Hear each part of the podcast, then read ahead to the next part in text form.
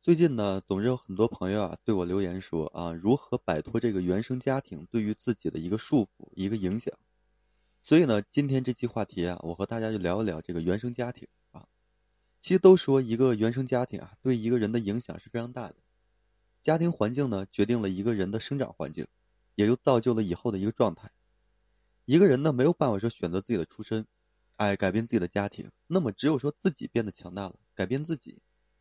有人说过呢，你百分之九十九的痛苦源于是自己过不去，哎，自己就是跟自己过不去。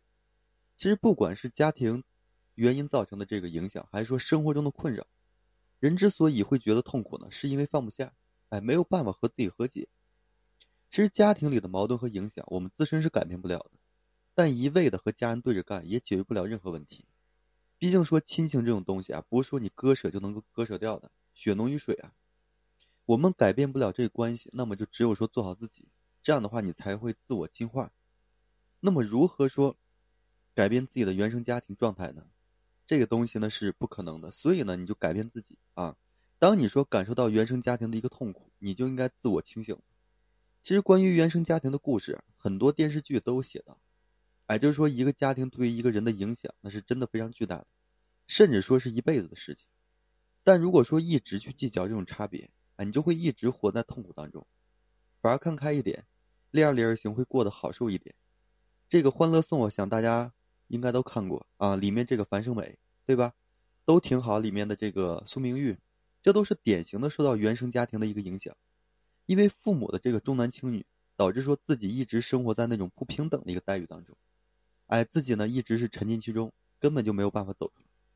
尤其这个欢乐这个《欢乐颂》里面这个樊胜美。哎，活生生的被这家庭拖垮，成为了一个大龄单身剩女，还没有任何的积蓄。相比之下呢，这个苏明玉还能靠自己的力量抵抗这个原生家庭，哎，换取了成功。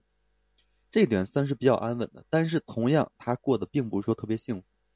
所以这些剧情当中啊，所有的痛苦源头都是源于父母的不公平待遇造成的。一味的说重男轻女，哎，忽略了这个女儿的感受，一味的把家庭的重担呢强加到女儿身上。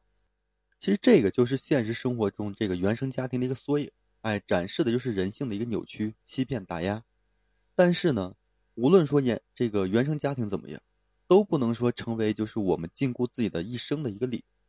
所以，对于原生家庭欠你的，要靠自己找回来。如果说一味的和这原生家庭去较劲，哎，你去计较，对吧？局限你的人生，那么最终你会一直沉浸在就是自己的痛苦当中，啊。而最好的这个方式呢，就是放下，学会释怀。哎，一念之间呢，天地皆宽，这也是从这里来的。其实啊，还有什么呢？不管你经历什么，这个原生家庭不能影响到你的人生。你要学会一直的朝阳。嗯，前段时间啊有一个网剧，我不知道大家看过没有？这个《隐秘的角落》啊，这里面就讲到这个原生家庭带给一个孩子的影响。剧中呢，这个朱朝阳，哎，是一个十几岁的孩子，父母离异。啊，然后父亲呢重组了家庭，有一个妹妹，然后对于父亲，就是由于这个父亲啊，对于自己的这个爱呢缺失，所以导致他最后走向了这个犯罪的道路。这个朱朝阳呢，因为父母离异，哎，原本非常幸福的一个家庭，瞬间就变成了黑暗。虽然他努力学习来获取说大人的一个关注，但是丝毫没有影响力，哪怕是他每次考第一，哎，想得到父亲的陪伴和称赞。但是看到父亲对妹妹的偏爱，他的内心呢就是各种的这个罪恶感重生，所以父亲对于这个朱朝阳的关心啊，就局限于这个物质，在母亲那呢只是简单的关爱，丝毫都不了解他内心的一个真实想法。那么在这种情况下，慢慢的就成了一个什么呢？不爱说话、反社会人格的孩子，所以才有了后面的一个黑化。如果说这个朱朝阳能够和自己和解，哎，和父母和解，面朝太阳，那么他的内心呀就不会说那么阴暗。人如果说一直都处于这个阴暗面，迟早都会出事的。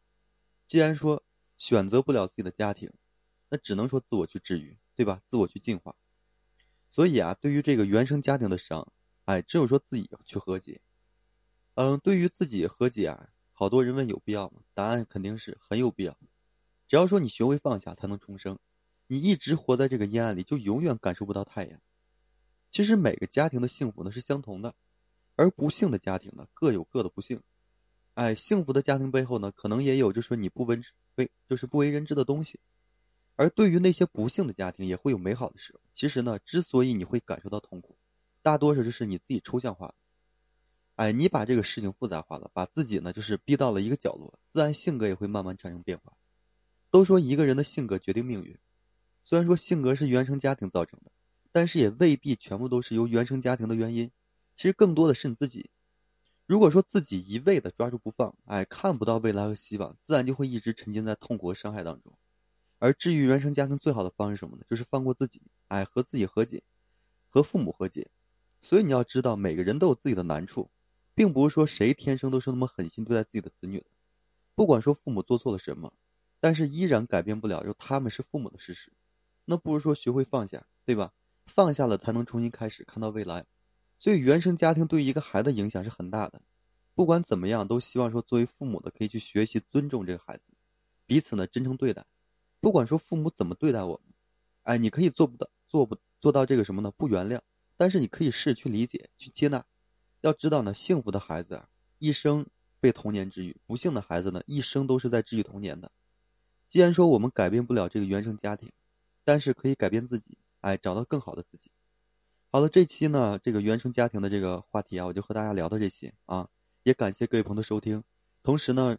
我为所有的这个听友朋友们提供这个情感咨询服务。如果说你有这方面的困惑，不知道如何解决的话，可以添加个人微信，就在每期音频的简介上面，把你的疑惑啊整理好了之后发到个人微信上，我帮你去分析解答。